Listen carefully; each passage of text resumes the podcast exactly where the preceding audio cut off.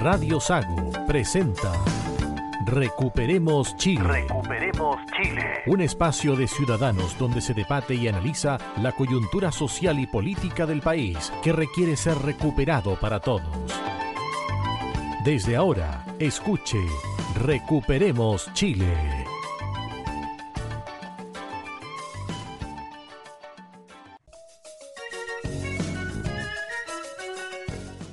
Estamos ya en el aire acá en Recuperemos eh, Chile, edición del día 30 de octubre, capítulo 38 38. de Recuperemos Chile, hoy con Roberto Correa. Roberto, ¿qué tal? Eh, buenas tardes. Un saludo a todos los auditores de Recuperemos Chile, nuestro programa que se transmite aquí en la décima región de los lagos y la región de los ríos. También se van a integrar otros panelistas que vienen en camino, pero tenemos un invitado en el día de hoy, Roberto. Tenemos un invitado, Cristóbal Urriticoechea, diputado por las comunas de Alto Biobío, Antuco, Arauco, Cañete, Contulmo, Quirahue, Laja, Los Álamos, Los Ángeles, Leulota, Mulchen, Nacimiento, Negrete, Quilaco, Quilleco, San Rosendo, Santa Bárbara, Tirúa, Tucapel. Es una zona bien conflictiva y él vive allá, se dedica a la agricultura antiguamente y ahora está de diputado. Padre de siete hijos, hijo de mi profesor de matemática, don León Urriticoechea. Cristóbal, buenas tardes. Hola Roberto, muy buenas tardes.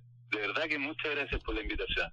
Te hemos escuchado algunas intervenciones en la Cámara de Diputados haciendo alusión a la Agenda 2030. Uno tiene algunas nociones, pero quizás es mejor que tú nos expliques y explique a los auditores de Radio Sago qué es lo que es la Agenda 2030.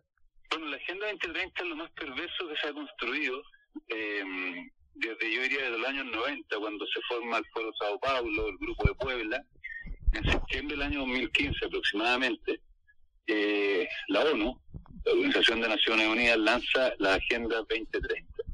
Que la Agenda 2030 son 17 objetivos, y de esos 17 objetivos uno podría eh, decir que dentro de esos 17 objetivos hay 169 metas, por llamarlo de alguna forma. Y los objetivos parecen, aquí hay que tener muy claro que la Agenda 2030 se presenta como algo súper bondadoso, y, y, ese, y esa bondad totalmente disfrazada esconde unos objetivos que son perversos, que tienen eh, como único fin controlar eh, la población mundial. Entonces, claro, ellos hablan, por ejemplo, del, del fin de la pobreza, del hambre cero, de la de salud y bienestar, de la educación de calidad, eh, del agua limpia, de la igualdad de género, energía accesible, eh, y se me pueden ir olvidando otros más, porque son 17, pero me acuerdo perfecta, por ejemplo, de que uno de los puntos de ellos es la acción por el clima. Entonces, yo le puse mucho ojo cuando empecé a estudiar la Agenda 2030, porque claro, estos 17 puntos, algunos de los que hemos mencionado, que también está la, la, la vida submarina, claro, uno dice, pero estamos todos muy de acuerdo, pero cuando uno escucha a Bill Gates hablar sobre ese punto que es la acción por el clima en TED, que Es un lugar de, de conferencias eh, que fue creado por los Estados Unidos, por los canadienses, y, van personas de, de, la envergadura de Bill Gates a dar conferencias. Entonces Bill Gates, en esa conferencia, hablando sobre este punto de la acción por el clima, dice, y nosotros, en un tiempo más, a través de las vacunas y a través de la educación reproductiva, o sea, él está hablando del aborto, pero te fijas como con mucha bondad, Claro. eh, vamos a lograr nosotros eh, bajar la, la, la, la poblacional entre un 10, un 10 a un 15%, y esto nos va a ayudar mucho para disminuir con la fuerza eh, que se está destruyendo el mundo, digamos, porque a, razón de, la existencia del hombre. O en pocas palabras, para Bill Gates, uno de los grandes problemas que hoy día tiene es justamente el ser humano. Y hay que eliminar al ser humano. Y eso uno lo puede ir constatando absolutamente en todo. Si uno se fija en los 17 puntos y entra la letra chica, como decimos nosotros los chilenos, de algún proyecto, de algún programa, eh, podemos encontrar varias cosas. O sea, primero, que son todas estas élites, bien de izquierda o, también muy globalistas, que, que, por ejemplo, hablan mucho contra el machismo, mucho contra el heteropatriarcado, aunque se estén refiriendo a un mecánico, a un barrendero, a las personas en el campo que trabajan sol a sol, y, y que todos ellos lo hacen para llevar pan a su hijo. Pero hablan en contra de ellos, ¿por qué? Porque contaminan con CO2. Hablan contra la industria que da empleo, pero que también contamina. Y hablan a favor del multiculturalismo para que los chilenos tengan que competir con la rebaja de los salarios, eh, compadreando, como se podría decir, con las mafias del tráfico de personas, exigiendo un sinfín de cosas. Esto que suena así como medio medio volátil lo que acabo de decir, es lo que tiene que ver justamente con uno de los puntos de la Agenda 2030 que habla sobre la, las fronteras.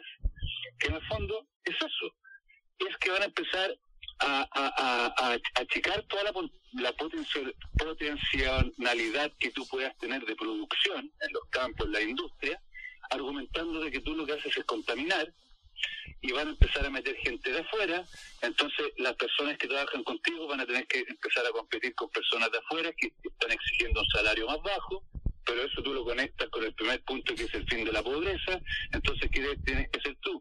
Tú tienes que reducir la cantidad de gastos de todos tus ciudadanos y eso cómo lo haces eliminando al ser humano porque es evidente que es mucho más fácil darle educación, salud, trabajo a 100 personas que a las 7 mil mm, de miles de millones que tendrá habitantes día en el mundo. Entonces todo, absolutamente todo va apuntado a eso, a cómo destruimos al ser humano, nosotros manejamos todo, eh, globalizamos todo y que la gente sea una especie de esclavitos manejados por Bill Gates, por Soros, la ONU, UNICEF, eh, Meta y un sinfín de organizaciones que están detrás de esto que lo planearon muy bien, lo han eh, apoyado económicamente de una manera extraordinaria y en el fondo están deshumanizando al ser humano, humanizando al animal, destruyendo el lenguaje, destrucción de las clases medias, o sea, totalmente, aquí hay una separación radical. Aquí hay pobres y hay ricos, no hay clases medias. La liquidación de la soberanía de las naciones, no vas a tener naciones, tú aquí es como un gran pueblo, es como un gran como un gran continente. Ataca a las familias, por supuesto, a la vida, a las raíces. Diputado, ¿qué tal? Eh, buenas tardes. El día jueves, el presidente de Rusia, Vladimir Putin, dijo lo siguiente, que Occidente lleva a cabo un juego sangriento, peligroso y sucio. Este juego niega la soberanía de los países y de los pueblos, su identidad y singularidad, y no valora los intereses de otros estados, dijo el presidente de Rusia, Vladimir Putin. Le hago la consulta. Lo que está diciendo Putin va en relación con lo que ustedes también postulan sobre este nuevo orden mundial. Totalmente, está totalmente conectado y relacionado. Él es una de las personas que también tiene mucha admiración por la Agenda 2030, muchísima. Todo, o sea, lo que yo un poco decía antes, cuando surge el Foro Sao Paulo, surge el, Grupo de Puebla en los años 90, una vez que haya caído el muro de Berlín, una vez que haya desaparecido la Unión Soviética, todos aplaudíamos y decíamos, mira, ¿por qué se fue el comunismo del mundo? Ellos ya habían pensado en esto y lograron formar esto. Pero ¿por qué estoy hablando de esto? Ah? Porque aquí es clave lo que pasa. Porque el año 91 pasan cuatro cosas en Sudamérica que son clave para entender lo, lo que vendría posteriormente con la Agenda 2030 y con la rehabilitación de todo lo que ha pasado en nuestro país. El año 91, en Venezuela, un general de muy poca monta produce su primer golpe de Estado. Ese era Hugo Chávez, el año 91. El mismo año 91, en Brasil, más de 1.500 ONGs, o sea, una brutalidad, 1.500 ONGs ecologistas y animalistas se juntan con un sindicalista llamado Da Silva, el que posteriormente sería Lula da Silva. En Bolivia, ese mismo año, se produce una revuelta indígena enorme, mucho peor que lo que estamos sufriendo nosotros en nuestro país, liderada por quién? Por Evo Morales. Y en Argentina se produce una manifestación con mucha violencia, una violencia extrema, como lo que vimos nosotros el 18 de octubre, más apuntada hacia las iglesias, hacia el cristianismo. Y esa manifestación estaban todos estos colectivos homosexuales, eh, gays, que yo aquí no quiero denunciar a ellos, no, es que esto es una cosa distinta. Bueno, esas cuatro cosas pasan en el año 91. ¿Y qué tiene la Agenda 2030? Eso, el feminismo, el indigenismo, el ecologismo, el animalismo. Y, por supuesto que la... Sí, lo dije también, el, ecologismo. Entonces, eso que nosotros vivimos el año 91 en Sudamérica, liderado por estos señores que hoy día pero en algún momento lograron eh, eh, sostener toda Sudamérica y mundialmente también, con Putin y otras personas más, es lo que se está logrando hoy día con la Agenda 2030, que Gabriel Boric sea presidente de la República no es, no es casualidad, pero para nada. Está todo estudiado y todo vinculado a esto.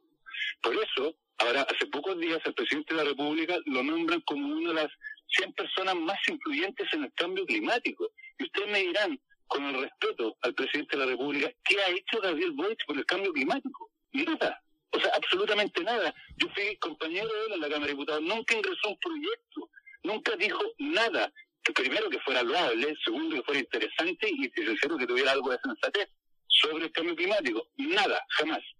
Nos pretenden es dividir entre los que comemos carne, los que producimos carne y los que son veganos. Lo que pasa es que hay otro tema más que también es muy grave porque el proceso que nosotros vivimos en, en este texto de una nueva constitución yo lo tenía muy claro y lo denuncié muchas veces, pero nos cuesta como creer que algo, hay, algo vaya a ser así, ¿ah? pero eh, me refiero al tema de la Agenda 2030.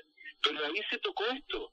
Se tocaba el indigenismo, se tocaba destruir la historia, se tocaba eh, destruir la bandera, de destruir el rodeo, de destruir la carne, destruir absolutamente todo. Tradiciones, fe, familia. Eso es lo que quieren destruir. Entonces, una de las cosas que quieren hacer con este complejo de, salvar a los animales, que es totalmente distorsionado lo que ellos proponen, es que dejemos de comer carne. Exista una carne vegana. Pero ¿cómo tú le vas a poner a algo que sea carne vegana si la carne es lo que tú puedes sacar de, un vacuno, de un chancho? Carne vegana no existe ese concepto. Y hay un diputado allá de esa región que justamente ingresó un proyecto que uno dice, bueno, pero qué proyecto más absurdo. No, porque detrás de eso está justamente combatir la Agenda 2030, que dice que se prohíbe que a la carne se le llame carne vegana, porque no existe. Lo mismo la leche. Lo mismo la leche y un sinfín de cosas más. O sea, miren, yo la verdad, son tantas cosas que a veces a uno le cuesta como ir ordenando para ir contando esto, pero es la perversidad más extrema. Hablan ellos de una educación para todos, una educación igual para todos. Eso no es más que adoctrinar a los niños en la ideología de género. Eso no es más que arrebatarles a los padres, a sus hijos, y entregárselos al Estado. Y el Estado educarlos como ellos les plazca. Y ese placer, porque tenemos que decir que la ideología de género, su deseo más oculto son los niños, ese placer es ese, adoctrinarlos. O sea, que, que los niños ya no crean en la biología, crean totalmente las cosas emocionales. Entonces tú le puedes decir a un niño de seis años, tú no eres niño, tú no eres hombre, tú eres lo que tú quieres ser. Pero ¿cómo si nací con, con, órganos sexuales masculinos? No, esa no existe. Esto ha sido una imposición heteropatriarcal que viene del pasado. Aquí la ideología no existe, tú eres quien quieres ser. Diputado, cuando usted enumera los temas, ¿cierto?, eh, que aparentemente están en esta agenda, uno cuando lo escucha eh, piensa, ¿esto no será algo que eh, huele a conspiratorio o que huele una suerte eh, de rebuscar una situación, porque en definitiva si usted me plantea el tema, por ejemplo, de los estudiantes, especialmente por el tema de la sexualidad, yo le digo que aquí en Chile, por ejemplo, hay libertad de enseñanza hoy. Y cada establecimiento, por ejemplo, subvencionado o particular, tiene la libertad de enseñar la sexualidad a los alumnos como se le plazca y además también junto con la comunidad escolar. Por lo tanto, no hay una intromisión del Estado, a excepción de lo que planteaba, y ahí estamos de acuerdo, de lo que planteaba el texto rechazado el 4 de septiembre. Pero en definitiva, hoy en Chile hay libertad de enseñanza y hay lugares donde lícitamente se enseña de una forma distinta a otros establecimientos. Diputado. Sí, lo que pasa es que hay dos cosas que nosotros tenemos que rescatar. Una que podría ser más eh, objetiva y otra que no tiene nada objetiva. La primera que podría ser más objetiva es que el sistema educativo actual de la izquierda radical está totalmente enfermo. Por ejemplo, hay algunos colegios, o lo que ellos pretenden hacer, porque ya han ingresado el proyecto, que se prohíba rezar. Se no puede rezar, pero pero sí se les puede enseñar que los hombres pueden quedar embarazados. ¿Y eso por qué? Porque ellos hicieron un manual, hicieron un manual que está hoy día en todos los colegios públicos, que es, habla absolutamente todo esto.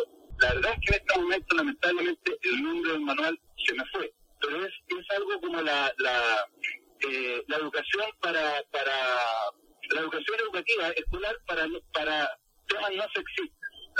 Eh, es lo que trata, trata justamente sobre esto. Entonces ellos ya se metieron, ellos se metieron y se metieron hace mucho tiempo. Lo que pasa es que ahora lograron, lograron tener, después de poner en jaque a todas las instituciones y destruir al país el 18 de octubre, lograron tener un presidente, lograron tener ministros, lograron que sus aliados callejeros vándalos estuvieran también en el gobierno. Entonces, todo esto que venían preparando de mucho antes atrás, ahora lo están empezando a formatear y ya metiendo. Pero por suerte, habemos diputados que entendemos de verdad lo que está pasando, aunque se nos rían de nosotros, nos traten de locos, que entendemos realmente lo que está pasando y estamos haciendo lo imposible por tener esta cuestión, porque esta es gravísima. Si uno pone Agenda 2030, Gobierno de Chile, aparece explicado toda la Agenda 2030, la que está en el mundo, y cómo Chile la aplicaría en nuestro sistema. Y claro, lo que me decía Felicito Noblé dice, pero qué bueno, qué maravilla, vamos a cuidar a las ballenas. ¿Quién no quiere cuidar a las ballenas si estamos de acuerdo? Nos guste o no nos guste. Puedo decir que la ballena es un animal significante. Se te fue un poquito la, señal. Diputado, buenas tardes. ¿Cómo se entrelaza la derecha y la izquierda en el Parlamento con la Agenda 2030? Están muy amarrados porque la derecha chilena, eh, que hoy día ellos mismos se hacen llamar centro derecha o derecha social, y yo no lo digo de, de manera como algo despectivo, ellos mismos se han hecho llamar así, perdió absolutamente hace, hace mucho tiempo todo lo cultural y se quedó solo con lo económico. Y lo cultural fue justamente lo que tomó el Foro Sao Paulo cuando cae la Unión Soviética del muro de Berlín. Dijeron, mira, nosotros ya no podemos seguir destruyendo, matando millones de personas como lo hizo Mao, como lo hizo Fidel Castro. No, eso ya no lo podemos hacer. ¿Cómo lo hacemos? Entonces nos metemos en lo cultural. ¿Y qué es lo cultural? Meterse en la academia, meterse en los medios de comunicación, en, en, en la televisión, en meterse en la cultura, meterse en la salud, y lo lograron, lo consiguieron, conquistaron absolutamente todo. No hay medios de comunicación, eh, por ejemplo, de la, televisión abierta, donde no estén insertos personas que están completamente ideologizadas y que son parte de la Agenda 2030. No van a mata-mata, no tengo ningún asco en decirlo, porque mismo lo defiende. Por ejemplo, ahí tenemos un ejemplo. Entonces, lamentablemente, la centro derecha, al dejar atrás todo el tema cultural, se abrazó a la izquierda y hoy día uno los ve de la mano votando proyectos de ley que tienen que ver con la Agenda 2030, como por ejemplo el aborto, como por ejemplo la educación no sexista, como por ejemplo el lenguaje inclusivo y, así, un sinfín de cosas más. Y el otro día, o sea, el otro día, lo de ayer, justamente votamos un proyecto que representan eh, el equipo femenino, el feminista del Congreso, que incluye a los comunistas del Frente Amplio, y salió aceptado porque hubiesen, hubieron 15 personas que votaron en contra. De las 15 personas del Partido Republicano, y no lo digo porque yo lo sé así como una gran victoria, lo digo porque me llamó profundamente la atención que la centro derecha no le interese lo que está pasando. Bueno, interesante este tema, largo de tratar y hay que ir estudiándolo. Me llama la atención, pasando al tema de seguridad, que es un tema también atingente a, todo Chile y especialmente a la macrozona sur de donde tú eres diputado, llama la atención que las leyes que de un contexto que atacan la seguridad pasen tanto tiempo. Por ejemplo, la ley de inteligencia lleva tres años y 347 días y no se le pone urgencia. ¿A qué se debe esto? Se debe primero que nosotros antes, el gobierno anterior, y esto lo digo como algo muy personal, por favor, no quiero que involucre a la radio, mucho menos, tuvimos eh, el gobierno, para mí gusto, por eso le digo, la persona más cobarde de la historia de Chile. Y nunca quiso hacer nada. Y ahora tenemos un gobierno que no quiere impulsar esas materias porque evidentemente al hacerlo se mete en un problema porque pone en jaque a sus aliados terroristas y a sus aliados que están en la calle destruyendo y matando gente. Todos los proyectos de seguridad que pasaron en, la, en el gobierno anterior, el, actual presidente de la República y sus ministros votaron todos en contra.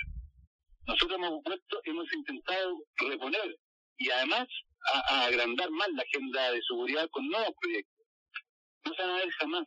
Y no se van a ver jamás porque la única persona que puede hacer que esos proyectos se vean es el presidente de la República. Entonces el gobierno anterior no los quiso meter por cobardía y el que está ahora no los quiere meter porque no, no le no sería un flaco favor para él mismo, se metería un autogolazo tremendo.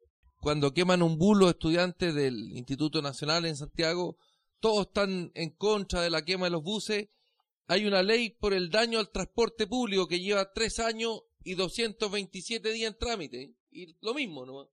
Todos los proyectos tienen que pasar por la mano del presidente de la República o del presidente de la Comisión, en este caso Comisión de Seguridad. Y como están entrelazados, o sea, los presidentes de las comisiones ahora evidentemente son diputados afines al gobierno. Entonces, entre ellos se cuidan mucho.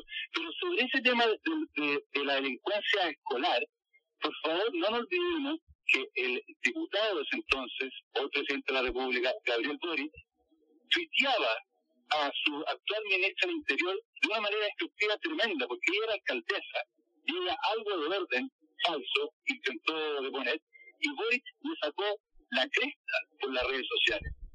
Recordemos también que él mismo era el que asusaba a los, a los, a los escolares, los llamaba por megáfono, los reunía y cuando los tocaba a algún carabinero o alguna persona salía a defenderlo, pero con toda la fuerza que podía tener en ese minuto él.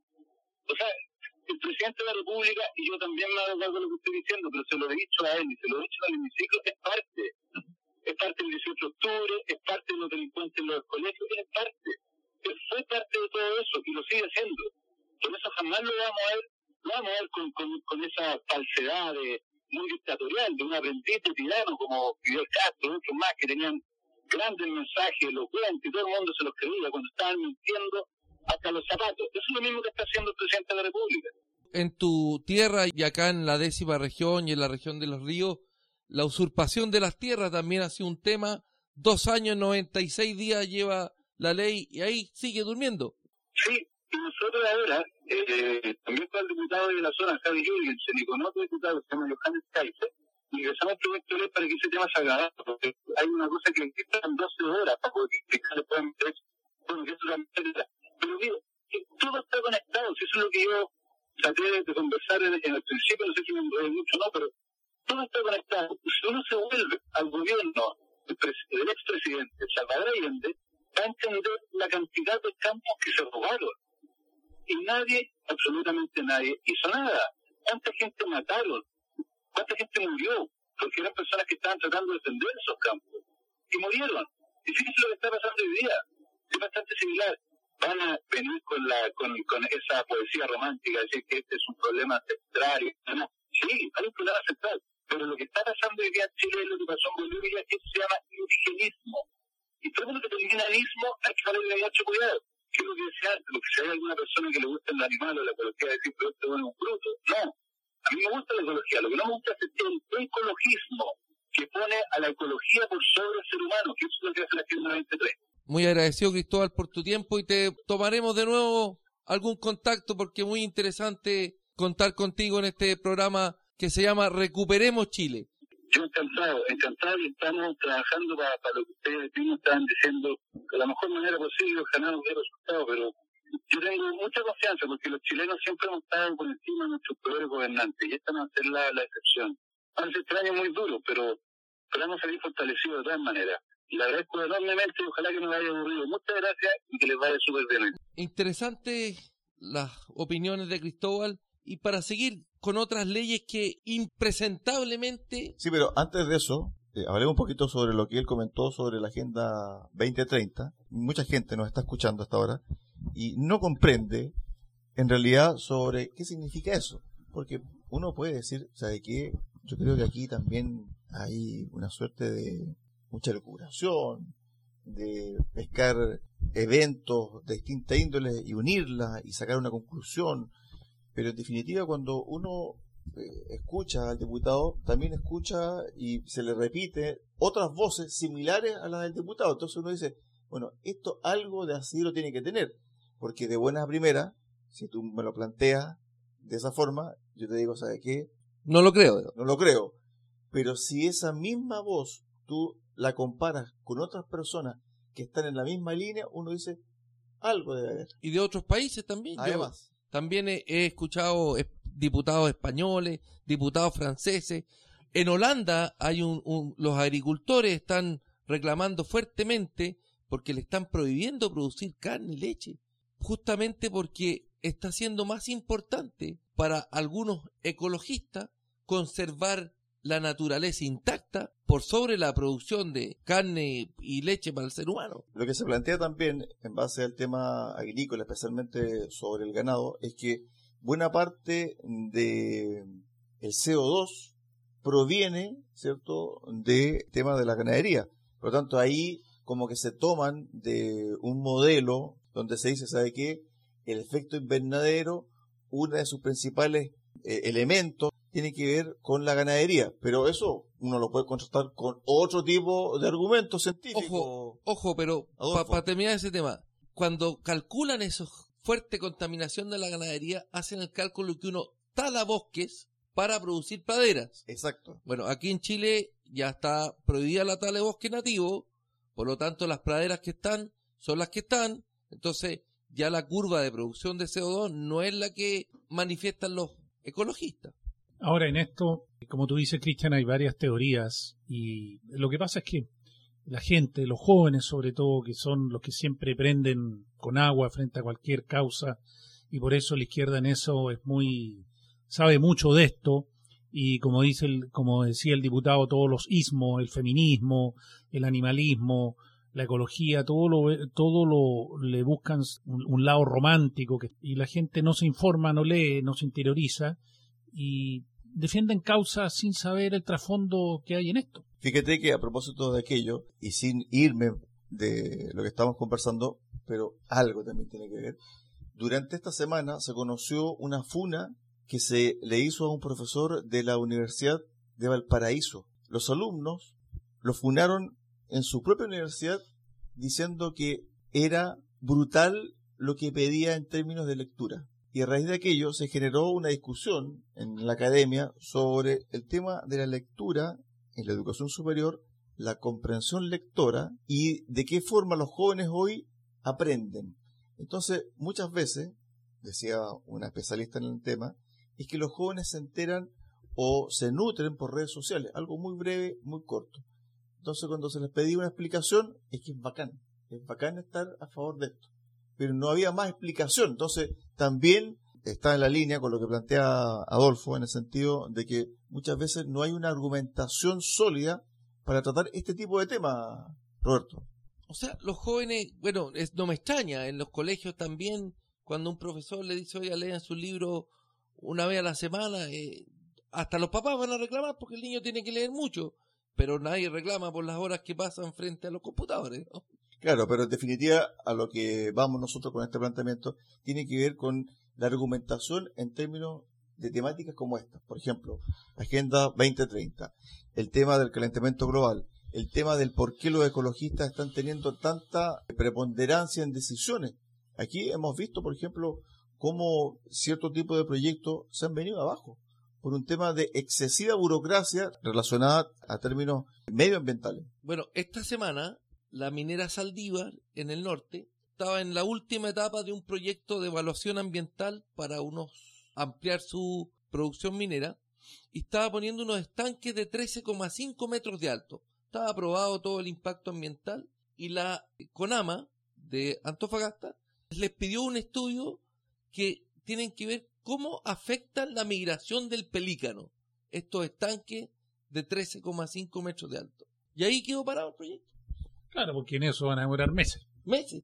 Tienes demorar que, meses. por lo menos un año, van a tener que estudiar cuál es el comportamiento del, del pelícano, cómo se mueve, y si es que llegaron a chocar con estos estanques de 13,5 metros. Yo creo que estamos siendo demasiado Papistas. papistas. Claro, papas. los pelícanos al ver un estanque van a hacerse un lado. hombre. Pero efectivamente lo que hablábamos, Cristian, hoy día el bombardeo de información en, los teléfonos, es cosa de estar parado, no sé, en la cola del banco, en una cola en cualquier parte, o ver gente caminando en la calle, sobre todo los jóvenes, van mirando videos todo el rato, o sea, la gente en general hoy día no contempla, no observa, no mira a su alrededor, va mirando el teléfono, videos, estos que llegan, estos TikTok y todas las cosas, y artículos que de dudosa información, donde nadie verifica la fuente, muchas veces vienen videos que son de dos años atrás, de distintas situaciones, y la gente los retransmite. Entonces, nadie se da el trabajo de efectivamente verificar la información o de repetir, como tú dices, porque es bacano, porque todos lo hacen, y seguir una causa que, mira, no, no, tiene, no tiene mayor justificación. Conversamos con el diputado al principio sobre la Agenda 2030 y él decía, todo lo que termine en ismo, ismo es malo. Y fíjate que esta semana la multigremial del sur denunció el día jueves que comuneros nuevamente atacaron el fondo línea pantanosa en Frutillar. Gracias, Adolfo. Y aquí recuerda en un comunicado la multigremial lo siguiente. Cabe destacar que este predio formaba parte del proyecto de energía renovable de la empresa Mainstream, en donde se ubicaría uno de los aerogeneradores. En julio de este año, la comunidad hizo ingreso al predio apelando a una recuperación ancestral de terrenos y para exigir la paralización de las obras de instalación de aerogeneradores eléctricos del parque eólico Puelche Sur, el cual fue finalmente retirado por la empresa. Entonces, por un lado alegan de la ecología, de las cosas no contaminantes, que veamos todo lo que es ecológico, y por otro lado, esta misma gente para proyectos que son ecológicos como estos aerogeneradores.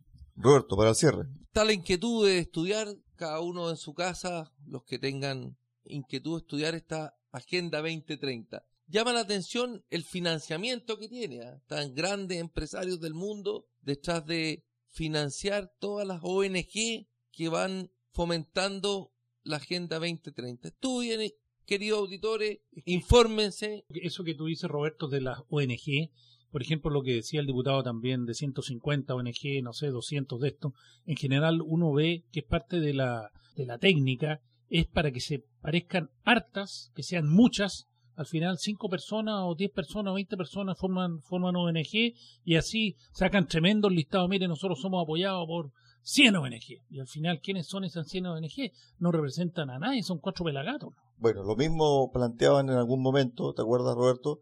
Los mismos trabajadores del salmón, que decían que había ONG que se financiaban con recursos internacionales, incluso de industrias ligadas al salmón, para atacar a la industria nacional. Entonces, claro, si uno pone sobre la mesa distintos tipos de elementos y los va uniendo de acuerdo a esta agenda, uno dice, algo hay. Pero al cierre, Roberto. No, estudien, infórmense porque, como dicen aquí en el sur, si el río suena es porque piedra trae. Pausa. Pausa acá en Recuperemos eh, Chile. Nos vamos a los comerciales y volvemos con el segundo bloque recargado de temas, porque esta semana hay una cantidad de temas políticos increíble, pero donde el número uno, me lo está mostrando, me lo está ahí refregando en la cara, es la seguridad y la delincuencia en nuestro país. Pausa, regresamos.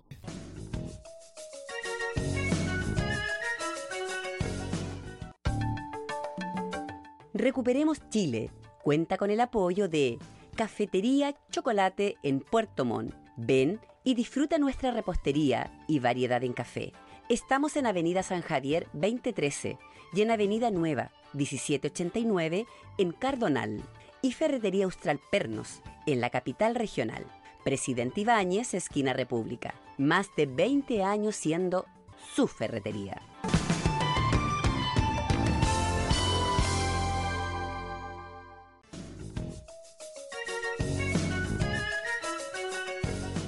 Estamos de regreso acá en Recuperemos Chile, segundo bloque, día 30 de octubre, capítulo 38. ¿Cómo pasa el tiempo, Adolfo?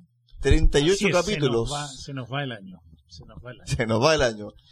Y ahora vamos a un tema que a ustedes le preocupa, que está número uno de la ciudadanía en términos de necesidades, la necesidad de estar seguro, la necesidad de contar con un sistema policial que sea efectivo, y eso, evidentemente, hoy Chile no lo está entregando. Roberto. El día jueves, la Fundación Paz Ciudadana entregó los resultados del índice anual 2022. La Fundación Paz Ciudadana, para que hagamos un poco de memoria a los chilenos, nació el año 90 después del secuestro del hijo del empresario Agustín Eduard y su padre, que ya está fallecido, formó una fundación para estudiar y para tratar de recuperar Chile, la sana convivencia todos los años esta fundación hace su estudio y su encuesta anual.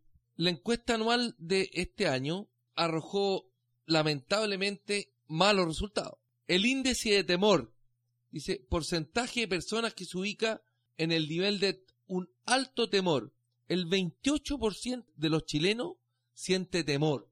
Y si esto lo separan por sexo, el 35% de las mujeres tiene, siente temor al salir de su casa, al circular por las calles. O sea, una de cada tres mujeres en Chile circula con temor. Otro índice dice victimización. La pregunta es, ¿algún miembro ha sido víctima de robo o intento de robo en los últimos seis meses? El 32,7% de los chilenos ha sido él o algún miembro de su familia víctima de robo en los últimos seis meses. Uno de cada tres. Uno de cada tres. Lo que alienta un poco, dice, confianza en carabinero. En la escala de 1 a 5, en donde uno es nada de confianza y 5 mucha confianza, ¿cuánto usted confía en carabinero? El 50% de los chilenos tiene mucha confianza en carabinero. Bueno, yo creo que lo que demuestra este documento, este trabajo de paz ciudadana, es en el fondo una constatación de la realidad, Adolfo, porque en el fondo vemos todos los días una cantidad increíble de hechos policiales, pero increíble.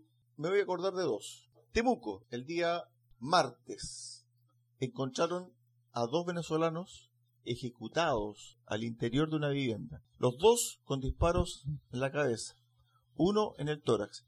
Y antes de ser acribillados, fueron torturados.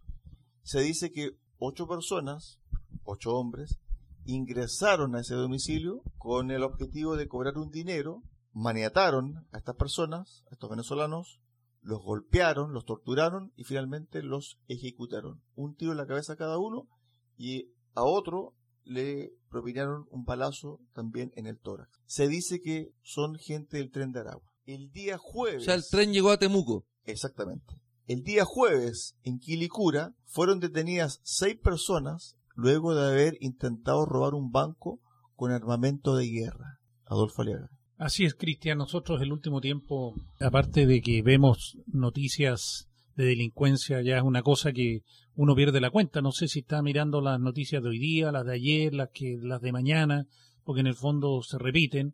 Por ejemplo, los ataques en la zona macrosur, de quema de camiones, de maquinaria, de, de pequeños contratistas que le queman dos, tres camiones.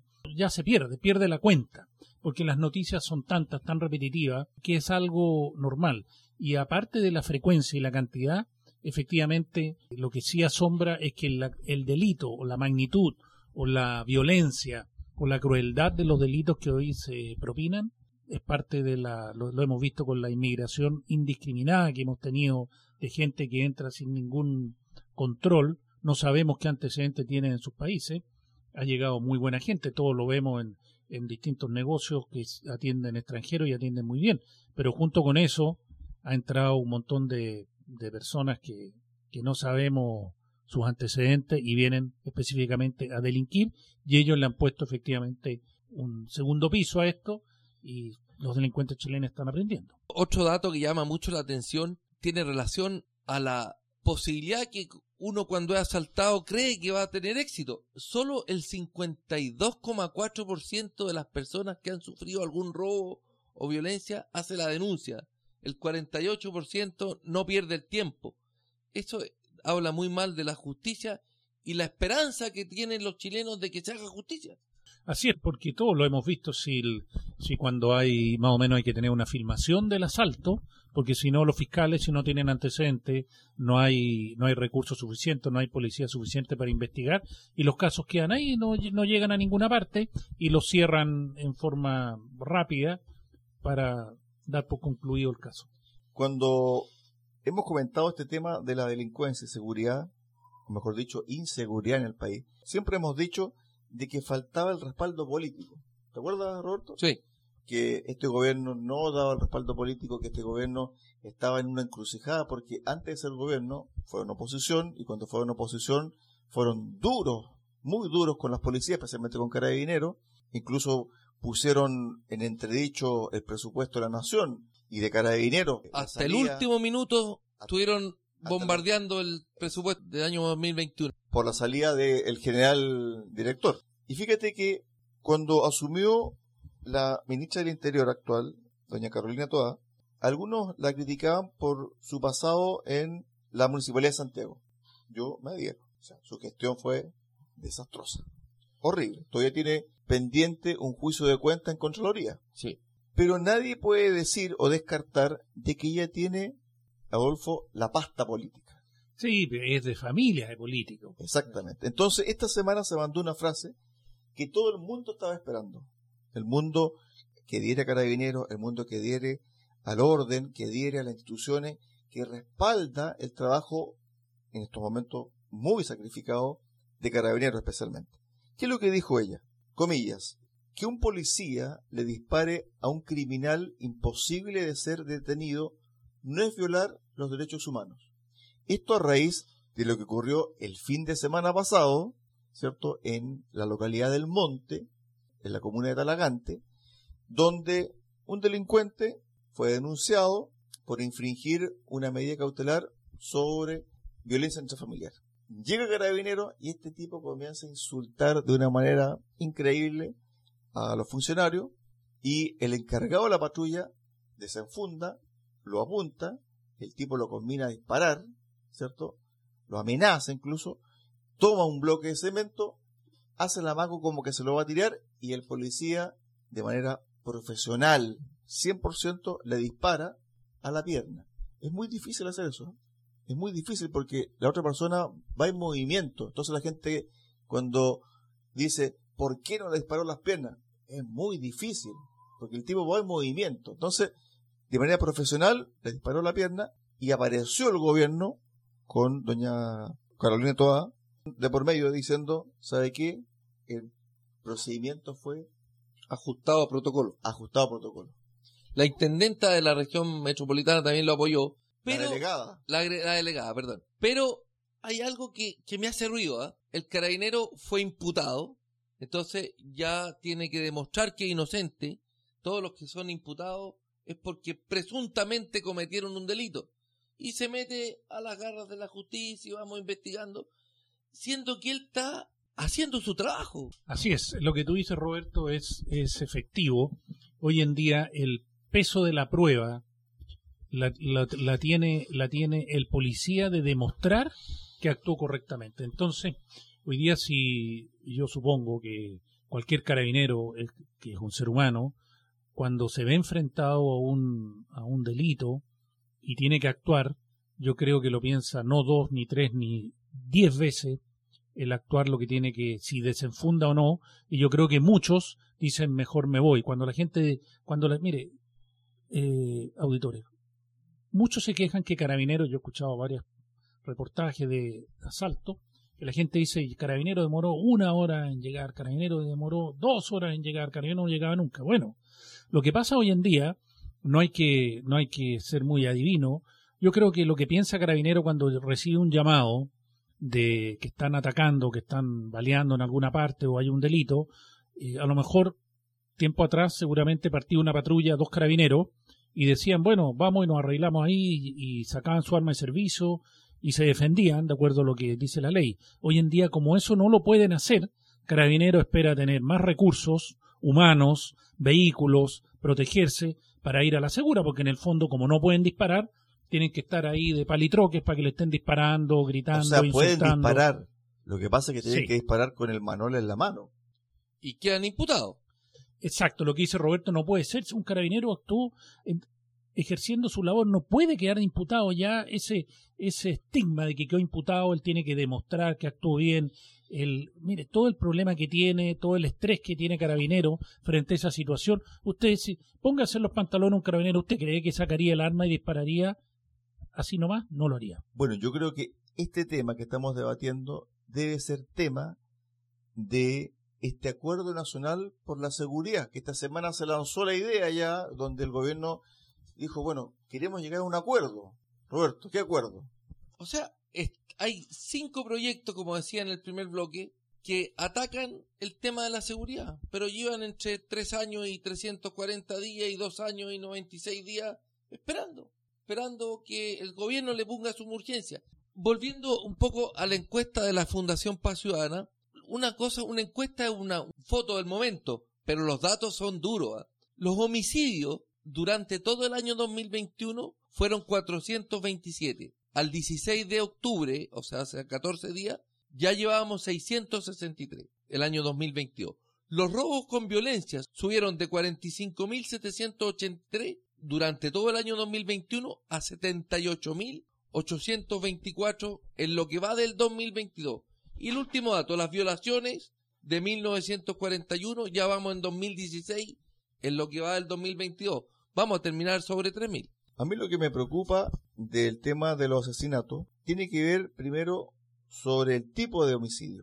Es decir, un homicidio planificado, un homicidio desde el punto de vista de una entidad criminal, etcétera, porque el otro homicidio por riña, en medio de una discusión. Que unos asesinatos, los que son planificados son asesinatos, homicidios cuando no está la intención de matar, tengo entendido. Hay homicidio simple. Sí, homicidio calificado, pero en general... A lo que voy yo con este planteamiento tiene que ver con lo siguiente.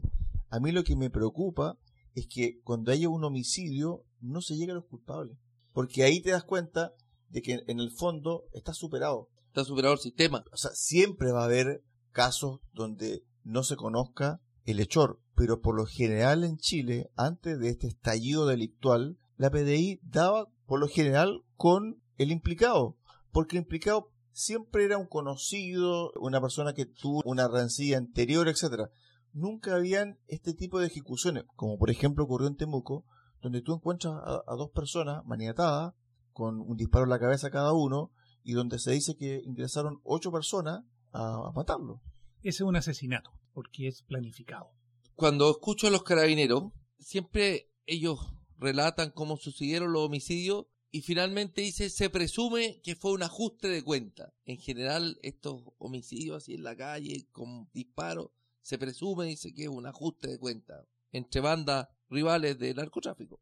Ahora bien, uno también, y te cedo la palabra, Adolfo, uno esperaría otra cosa, otra respuesta de la justicia. Esta semana se conoció que la Corte de Apelaciones de Portomón rechazó la medida cautelar de prisión preventiva en contra de unos implicados en un secuestro en Portomón. Así es, y un secuestro quedaron con arresto domiciliario total. No sé exactamente en qué se basó la Corte en no dejarlos detenidos, presos, porque los dos implicados en este hecho tenían un amplio prontuario policial no eran niñitos de pecho o que se le ocurrió hacerlo esta vez, o sea, tenían antecedentes, pero repetidos de delitos. Bueno, me tomo tus palabras que dijiste hace un momento atrás, el peso de la prueba. Pero no, era irreprochable conducta anterior tampoco. Acá en el sur, afortunadamente, todavía no es tan espantoso los homicidios como en el norte. El Centro de Estudio y Análisis del Delito, el CEAT, publicó una cifra en Iquique, donde voy a ir subiendo los años. A partir del 2016 eran nueve homicidios. 2017 9, 2018 9, 2019 17, 2020 10, 2021 38 y 2022 43. O sea, prácticamente toda la semana hay un homicidio en las calles de Iquique. Así, pero mira, yo quiero destacar lo, lo, que dice Cristian. Tenemos un cambio esta semana. Hasta la semana anterior nosotros escuchábamos que los ministros y el gobierno en general decía que ellos respaldaban el actuar de carabinero, pero llegaban hasta ahí, no llegaban a más. La ministra del Interior, Carolina Toá, en lo que tú leíste, mencionaste ahí, Cristian, efectivamente dio claramente un respaldo al actuar específico de un carabinero y además dijo también que si un delincuente se resiste al arresto, Carabineros también puede usar el bastón. O sea, ella fue clara en eso. Ahora, ese fue un avance, pero también esta misma semana ella volvió a insistir en que en la ley de control de armas, que quieren hacerla más estricta, dificultar el uso de tenencia de armas, porque la mayoría de los asesinatos son con armas. En eso ella tiene razón, pero los asesinatos con armas y las armas que tienen en manos los delincuentes son armas clandestinas, armas hechizas, armas ingresadas ilegalmente.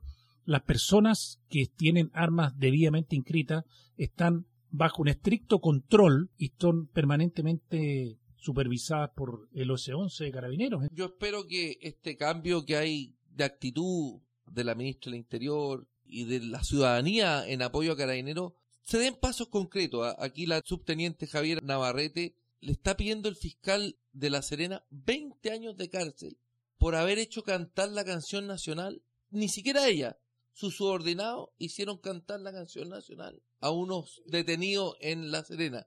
Aquí tú tocaste algo, Roberto. Esta semana vimos que el Ejecutivo, que es el gobierno, el gobierno ya notamos un cambio en su discurso. Esperemos que eso se manifieste en acciones concretas, por ejemplo, darle urgencia a las leyes que tanto tiempo llevan durmiendo en el Senado, porque claramente lo que dices tú, Cristian, tenemos un problema también con la justicia, con estas leyes que fueron cambiando a través del tiempo, leyes garantistas, donde a lo mejor por el peso de la prueba, estos dos secuestradores que quedaron con arresto domiciliario total. El, fiscal Germán Calquín de La Serena estima que se violaron los derechos humanos de estos detenidos al hacerlos cantar la canción nacional.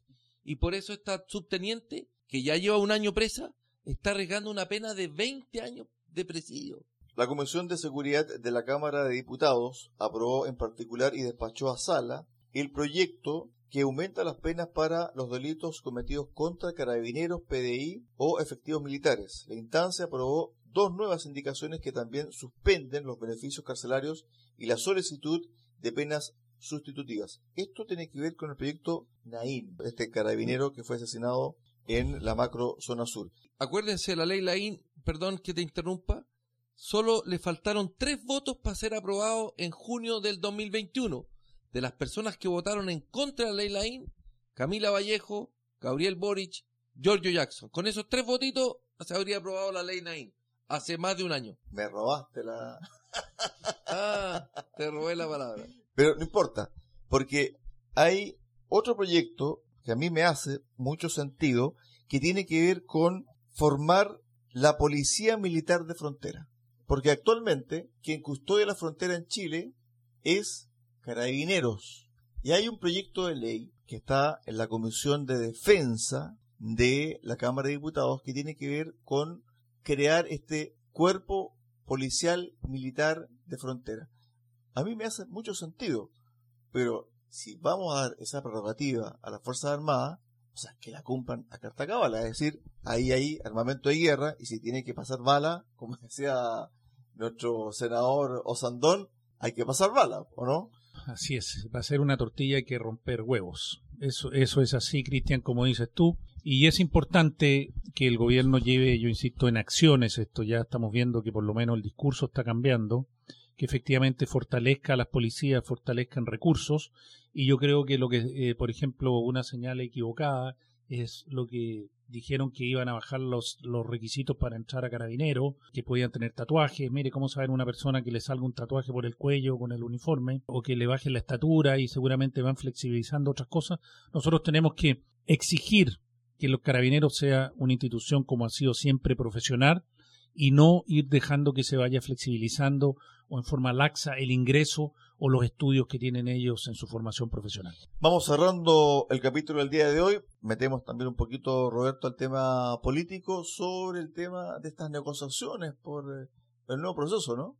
Bueno, salieron muchas encuestas esta semana. El apoyo del presidente va en un 26% y como decía este humorista, y bajando. Otras encuestas dice que solo un 25% de las personas cree que la convención debe ser totalmente electa. O sea, los chilenos ya aprendimos que elegir 125 nuevos convencionales va a salir otra pate gallo.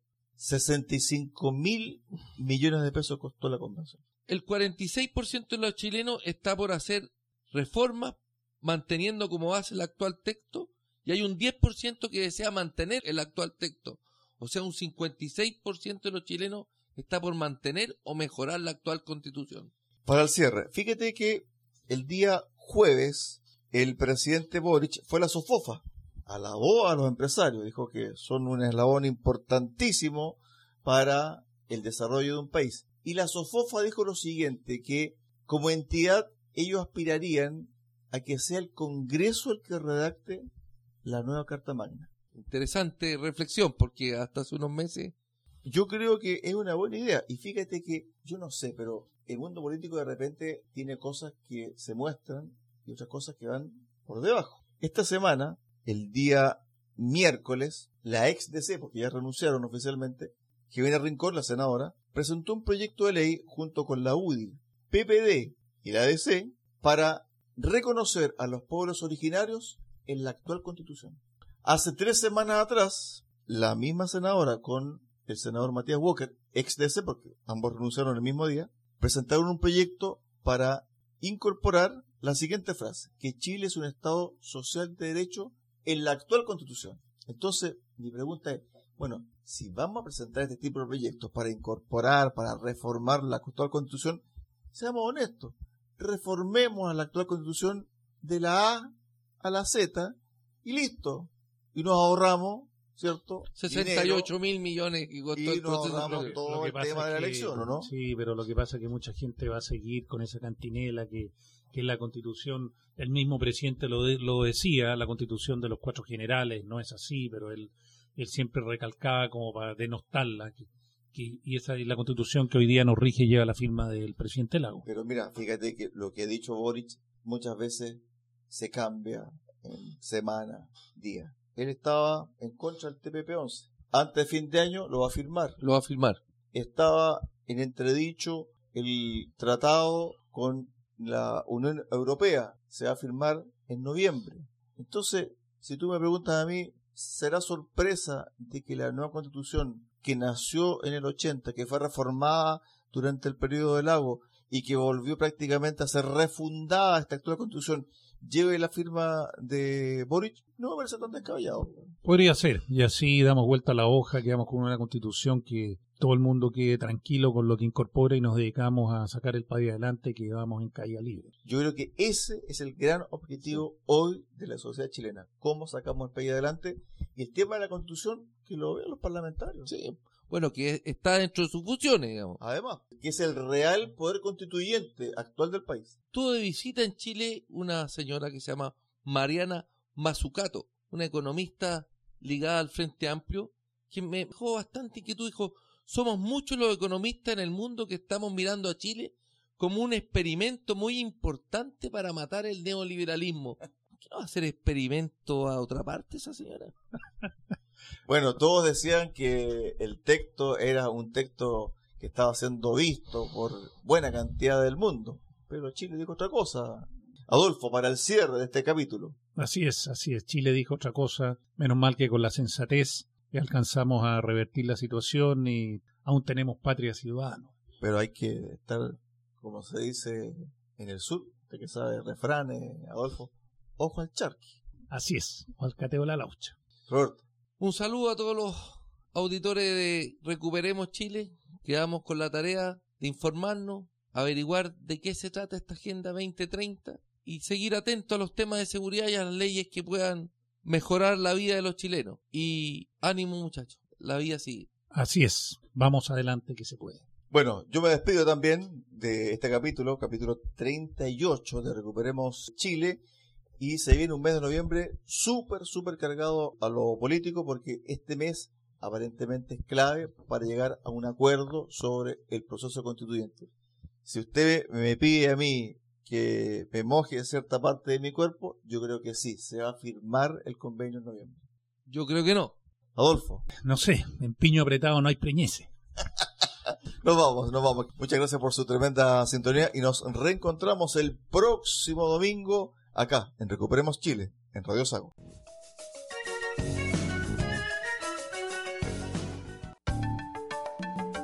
Recuperemos Chile.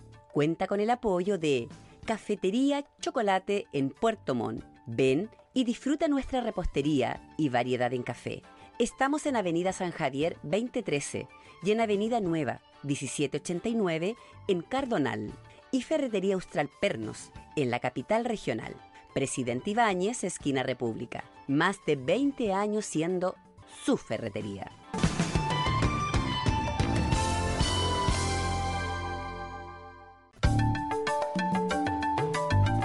Radio Sago presentó Recuperemos Chile. Recuperemos Chile. Una hora de debate y análisis sobre el presente y futuro del país que los ciudadanos quieren recuperar. Recuperemos Chile. Vuelve el próximo domingo acá en Radio Sago.